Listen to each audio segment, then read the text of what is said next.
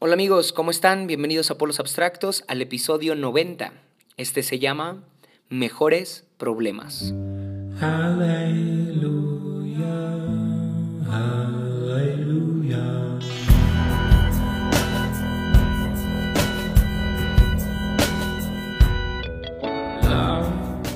Este episodio es una idea que traigo desde hace un montón de tiempo y no había podido compartir. Ah, para empezar porque creía que la idea no estaba lista y ahora creo que ya le di más fundamento y ya, ya pulí mejor algunas ideas. Entonces creo que está lista. Pero también me había detenido para compartirla porque al principio, bueno, no al principio, todavía lo es. Ah, inició siendo una respuesta de parte de Dios para muchas preguntas que le estaba haciendo.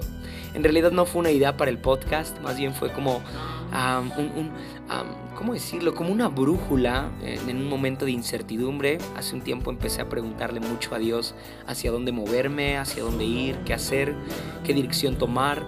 Y esta respuesta de parte de Dios, aunque no, no me sació completamente, no fue como, oh, sí, es justamente lo que esperaba. Siéndote sincero, no fue así, no fue como, oh, sí, esto es de parte de Dios. En realidad no. Lo dudé al inicio, pero ah, me, trajo cierto descanso, ¿sabes? Me hizo sentir confiado, me hizo sentir seguro, ah, me dio una sensación de paz muy, muy, muy especial. Entonces, creo que eso ah, quitó mucha incredulidad de mí y dije, sí, esto es una respuesta de parte de Dios para toda esta intranquilidad y esta desesperación con la que me he acercado a él. Entonces, ah, sí, empezó siendo solo eso, algo para mí, lo guardé, lo, lo digerí un tiempo, lo medité y ah, por supuesto lo, lo, puse en mis notas y frecuentemente lo leía cada que otra vez la incertidumbre ah, se apoderaba de mi mente. quizá te ha pasado algo así, ¿no? En donde, ah, sí, eh, estás, estás viviendo tanta incertidumbre que olvidas muchas veces las, lo que Dios te ha dicho que debes hacer o, o lo que Dios te ha prometido. Entonces, en mi caso, bueno, a veces ah, suelo apuntar alguna, algunas cosas que, que, creo Dios me dice o Dios me confirma para que me sirvan como ancla, ¿no? Y cada que me desespero o me angustio, bueno, vuelvo a leer estas notas y son como un bálsamo. Entonces, ah, las apunté y después de un tiempo se las compartí a Lili. Ah, y fue creo que ella fue la mejor persona a la que se lo pude haber explicado porque fue como que fluí muy bien para contárselo y, y, a la hora de que se lo estaba hablando lo escuchaba y decía, esto está increíble para poderlo compartir. Entonces ya hasta que lo empecé a hablar con otra persona fue cuando me animé a, a grabarlo y bueno, ah, ahora sí, creo que ya está listo, ok. Mejores problemas. Vamos a darle. a Lucas capítulo 5 es la historia de cómo fue el encuentro de Jesús con Pedro. Quizás has escuchado esta historia antes, es muy interesante y aunque Jesús se encuentra aquí con más discípulos, con, con más seguidores de él, en realidad el protagonista es Pedro. Y, y meditaba en esta historia que aunque tal vez me la sé de memoria porque es de las más famosas, pero ah, descubrí algo en donde creo el Espíritu Santo llevó mi mirada a estos detalles y, y, sí, lo atesoré mucho. Ah, Lucas capítulo 5, verso 4 dice lo siguiente. Cuando acabó de hablar, refiriéndose a Jesús, le dijo a Simón, lleva la barca hacia aguas más profundas y echen allí las redes para pescar. Maestro, hemos estado trabajando duro toda la noche y no hemos pescado Nada, le contestó Simón, pero como tú me lo mandas, echaré las redes. Sí, ¿puedes volver a escuchar esto? Maestro, hemos estado trabajando duro toda la noche y no hemos pescado nada. Mm. No sé qué te imaginas tú ahí, pero yo imagino a un Pedro frustrado, ah, por supuesto que agotado físicamente, no sé si tú has trabajado toda la noche. Pero eh, este hombre evidentemente está cansado, ¿no? Ya está lavando las redes, ya se está preparando para ir a casa. Y, Jesús le dice que vaya más profundo, ¿no? Que, que no pescó nada toda la noche, pero que si, que si tan solo se anima a creerle y va más profundo y vuelve a echar las redes, ah, quizá pesque algo. Entonces Pedro lo primero que responde es, hey, he, trabajado duro toda la noche mm, y no he pescado nada. Además tenemos que considerar que Pedro es un experto en pesca. A comparación de Jesús, este es el oficio de Pedro. Él sabe muy bien en qué hora se tiene que pescar, en qué lugar se pesca mejor y todas las mañas ¿no? de, de la pesca. Pedro las conoce. ¿sí? se siente experto, pero creo que este, este comentario de he trabajado duro toda la noche y no he pescado nada revela como, revela como una, una, una frustración de haberme sentido experto por un tiempo, pero ahora estar fracasando. ¿Te ha pasado eso? que te sientes experto en algo, sientes que te la sabes de todas, todas, o que ya dominas algo, y de repente vives algo que pone a prueba toda tu capacidad y toda tu seguridad, y de repente como que todo se disuelve y todo se acaba, y, ah, ¿te ha pasado algo así? Bueno, a mí me ha pasado con, con todo lo que creo acerca de, de, Dios, ¿no? Tal vez seguramente te, te identifiques con esto, en que ah, hablamos mucho de fe, predicamos de fe, cantamos de fe, pero a la hora que hay que poner en práctica la fe, es como que, oh, pero me sé un montón de textos bíblicos que hablan de la fe y me considero bien experto en este tema o en, no solo en la fe, en cualquier otro tema, ¿no?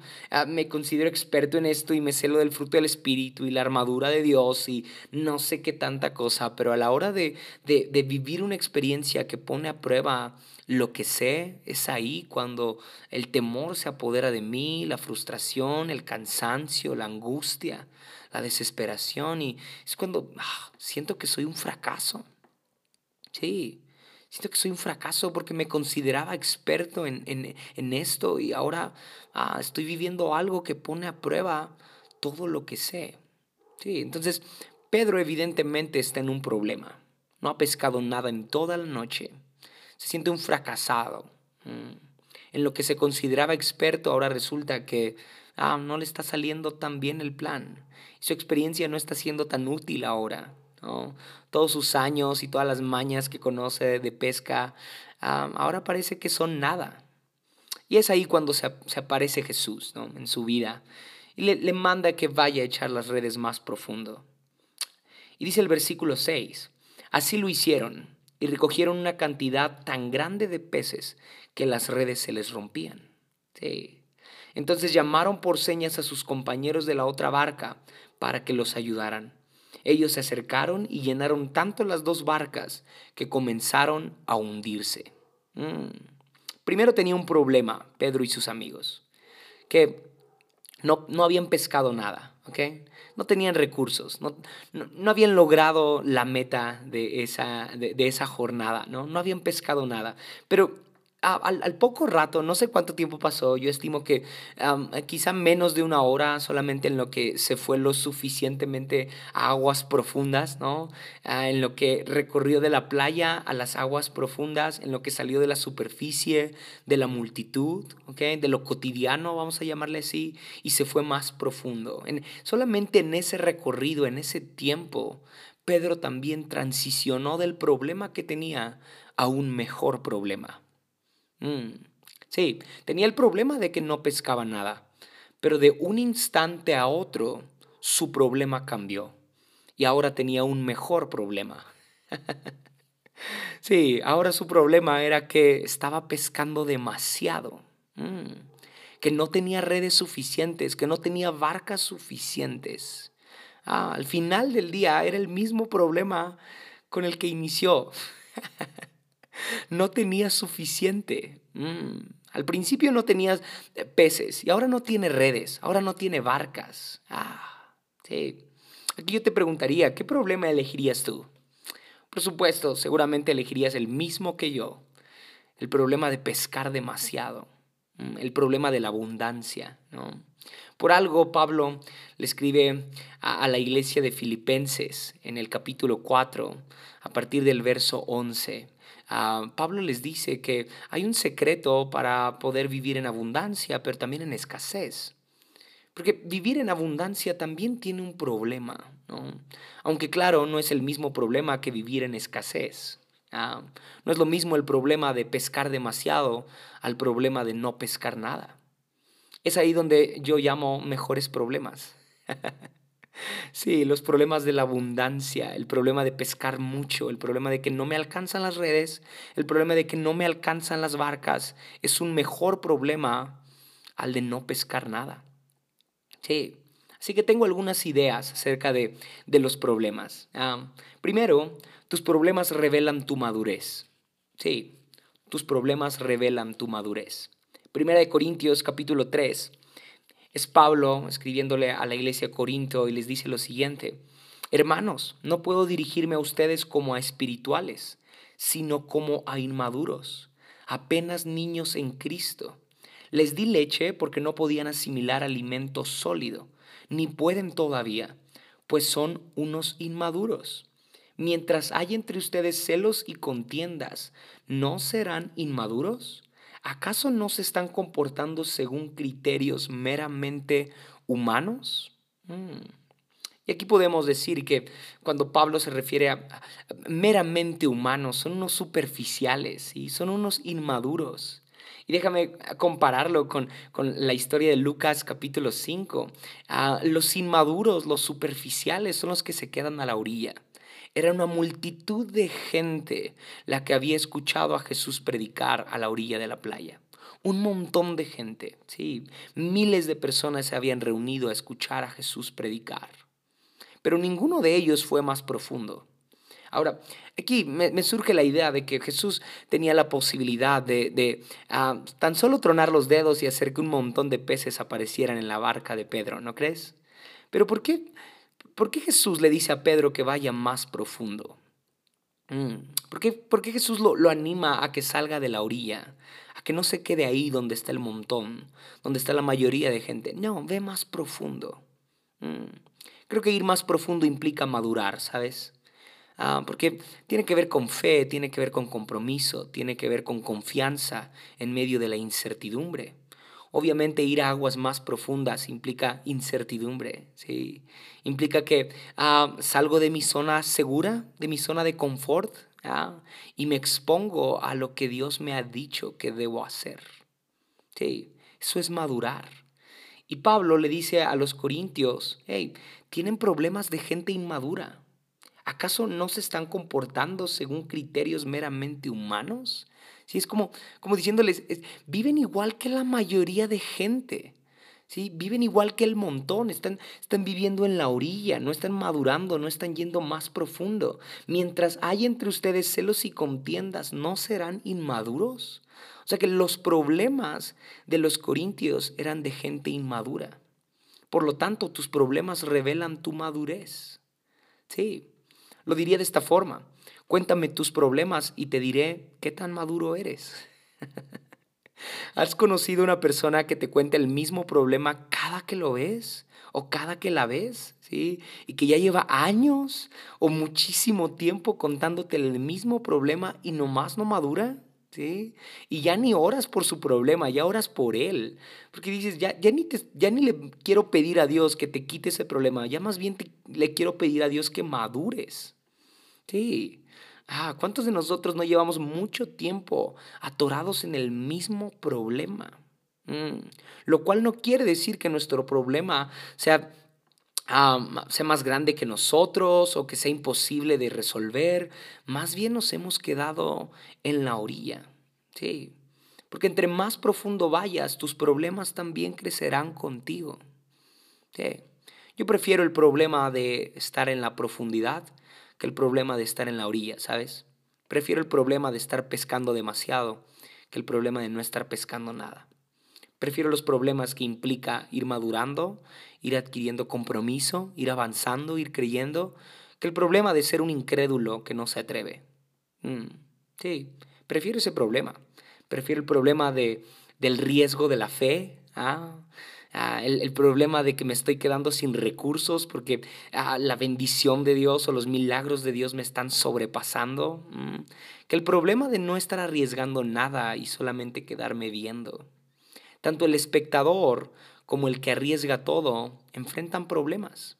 Están en un problema serio, los dos, pero obviamente el que va más profundo tiene mejores problemas. Aquí yo te preguntaría, ¿cómo son tus problemas? Mm. ¿Son problemas de, alguien inmaduro? ¿Son problemas de alguien que no ha creído, de alguien que ha dudado, de alguien que se ha quedado ah, en, la orilla, de alguien que no ha creído, de alguien que ha dudado? ¿Tus problemas son por tu incredulidad? ¿Por tu necedad, por tu orgullo tal vez? ¿O tus problemas son porque le has creído a Dios? Porque has apostado todo por Él, porque has sido más profundo, porque te has arriesgado a madurar. sí, te has arriesgado a madurar. Ah, digo, quisiera usar el ejemplo no, no quisiera, lo voy a hacer. Voy a usar el ejemplo del matrimonio, que si bien no lo es todo, pero me ayuda como a entenderlo mejor. yo creo que cuando, cuando, estamos solteros, eh, enfrentamos ciertos problemas, ¿no? quizás ciertas frustraciones, ciertos miedos, y digo no todos, pero ah, me he dado cuenta que sí, la soltería trae consigo ciertos problemas o ciertos riesgos, ¿no? Retos, desafíos, como tú quieras llamarle, pero trae ciertos problemas la soltería. Sin embargo, el matrimonio también trae consigo muchos problemas. Sí, ah, pero creo que el que está casado tiene... Mm, no puedo generalizar tampoco, sí, abro ese paréntesis, no puedo generalizar, porque conozco a cada casado que es muy inmaduro, por ejemplo yo. Ah, pero, pero es real, creo que ah, el que está casado y ha decidido poner su amor por otra persona por encima del amor que se tiene a sí mismo, es alguien que está adquiriendo mayor madurez. Claro, también tiene problemas. Claro, quizá también se siente frustrado. Claro, también quizá está cansado. Ah, pero son mejores problemas a los problemas que muchas veces tiene alguien que no se ha atrevido a comprometerse. Sí, ahora, no me atrevo a generalizar, ¿ok? Nomás es una analogía, no es como que eh, así pasa en todos los casos, pero yo creo que, que es, es un claro ejemplo de que el compromiso, la madurez, también traerá consigo ciertos problemas, pero serán mejores problemas. Aplícalo al contexto que tú quieras, a un negocio, a tu compromiso en la iglesia. Por supuesto que también enfrentarás retos y desafíos. Mm, pero aprende a elegir mejores problemas. Sí, todo depende de los problemas que quieras tener. Últimamente le he pedido a Dios sabiduría para elegir mejores problemas, ¿sabes? que los problemas que tenga no sean por mi necedad, por mi torpeza, por mi insensibilidad a su voz, tal vez, Quiero que mis problemas sean porque estoy avanzando. Quiero que mis problemas sean porque estoy creyendo. Mm. ¿Cuántos de nosotros nos hemos detenido porque, ah, estoy teniendo problemas y eso que estoy obedeciendo a Dios? Pues sí, por supuesto, es parte, es, parte de creerle a Jesús. ¿no? ¿Escuchas cómo Pedro le responde a Jesús en Lucas capítulo 5? ¿Ah?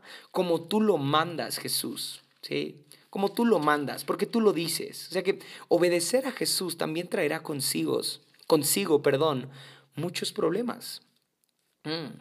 Si Pedro no hubiera obedecido a Jesús, no se hubiera enfrentado con el problema de que no le alcanzaban las redes, no le alcanzaban las barcas, ¿ah? pero eligió tener esos problemas.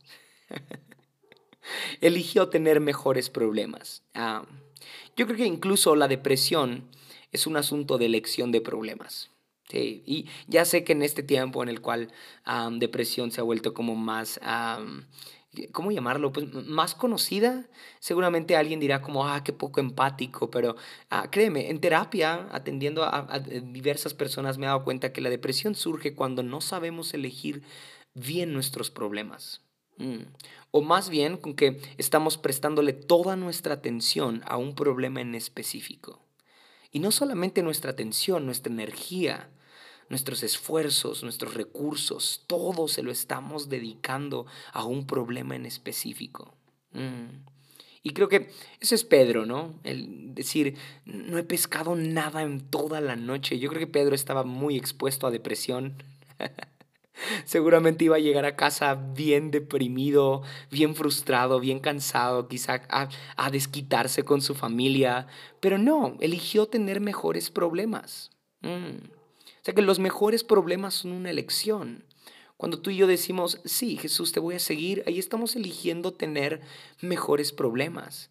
Cuando decimos, sí, ok, voy a ser generoso esta semana y voy a dar más dinero del que normalmente doy para la iglesia, ok, te vas a meter en un problema seguramente esta semana en la parte económica, pero será un mejor problema. Será el, problema el, el problema de haberle creído a Jesús.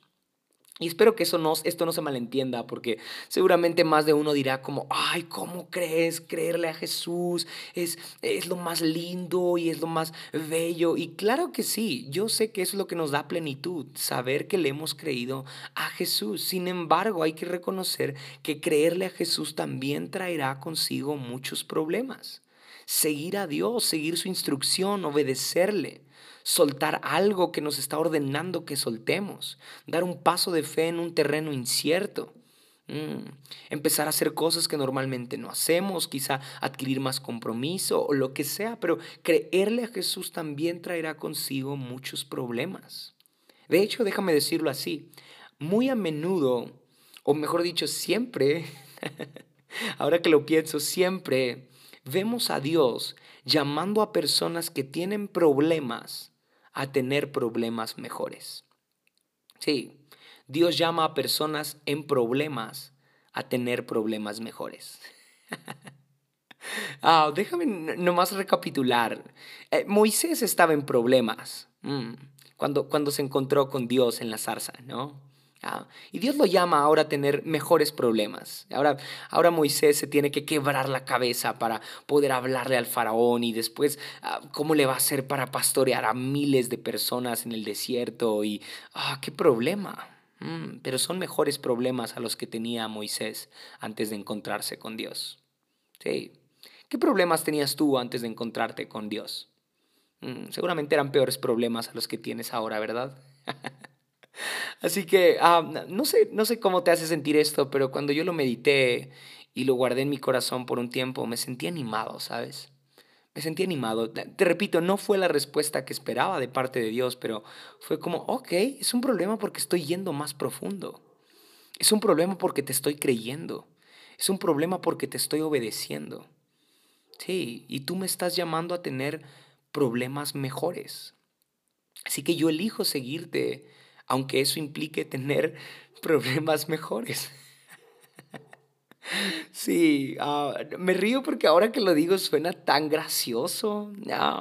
Y quizá alguien que, no conozca de Dios va a decir como qué locura están diciendo estos. Ah, pero pero sí, sí es que me estás entendiendo, probablemente también está conectando con algo de tu vida. Y probablemente estás diciendo, sí, ah, estoy, estoy metido en un problema, pero es por, por haberle creído a Dios, no es por necio.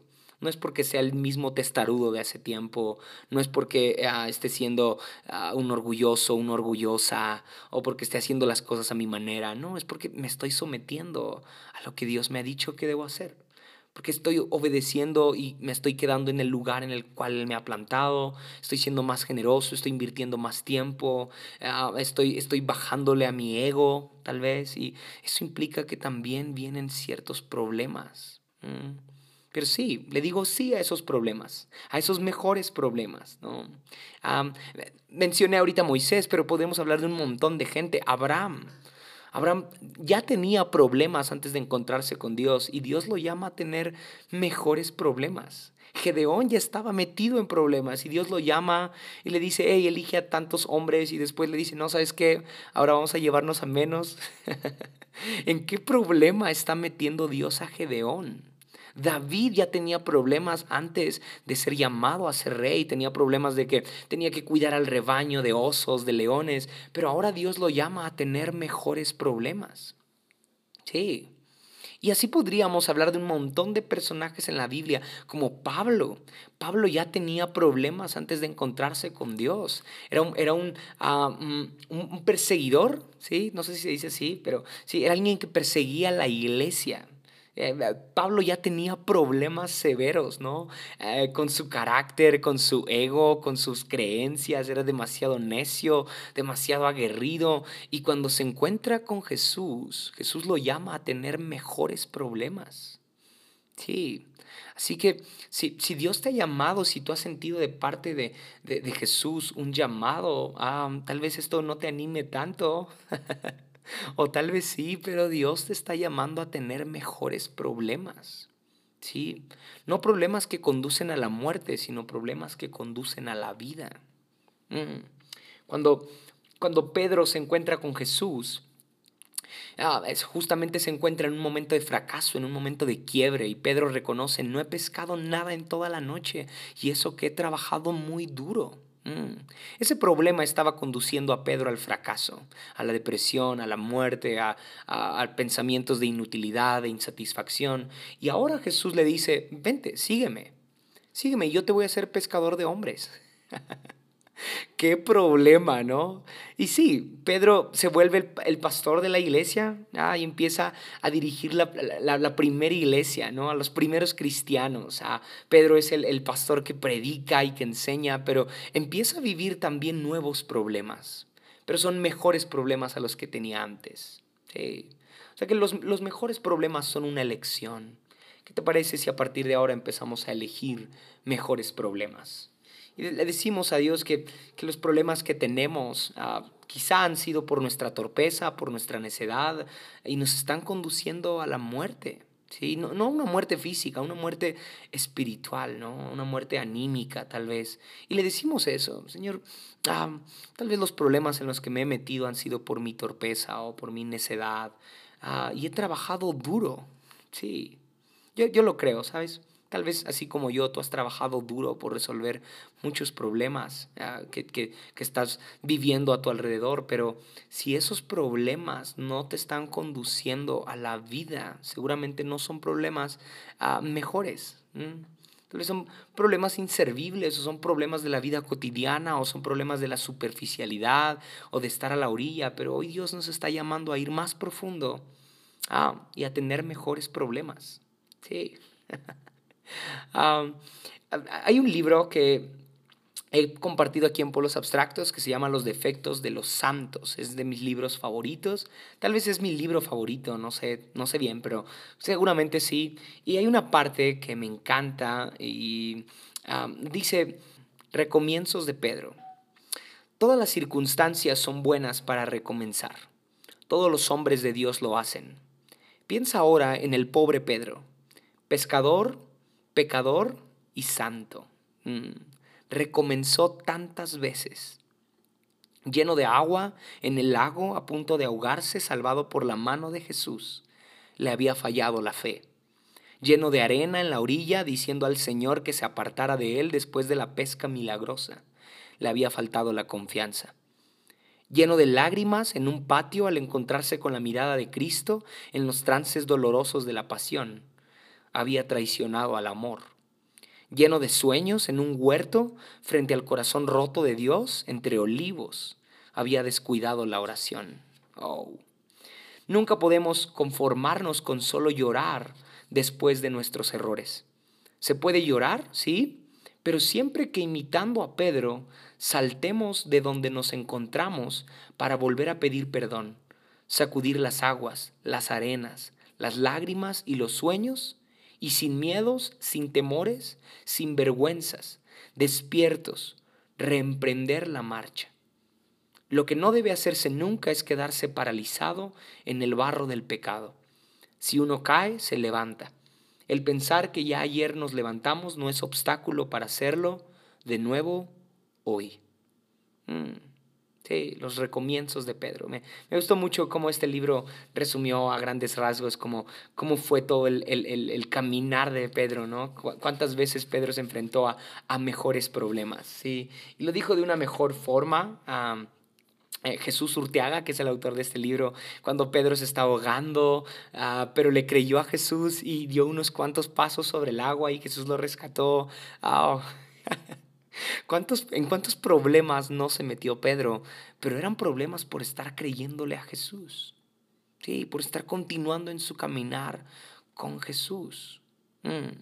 Termino contándote el, el, último problema antes de que Pedro se convierta en el pescador de hombres que Jesús le había prometido que se convertiría.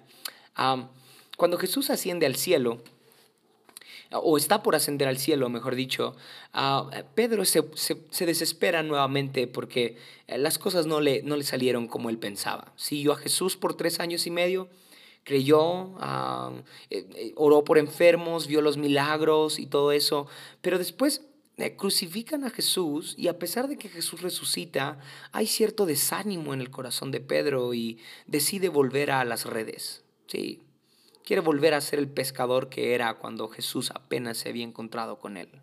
Ah, fue como que retrocedió.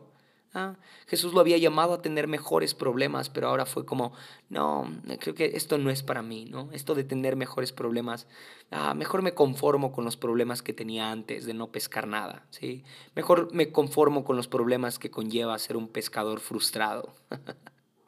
Ah, y Jesús lo vuelve a llamar, ya, ya resucitado y a la orilla, otra vez Jesús en la orilla le grita y Pedro se avienta rápido y nada hacia donde está Jesús.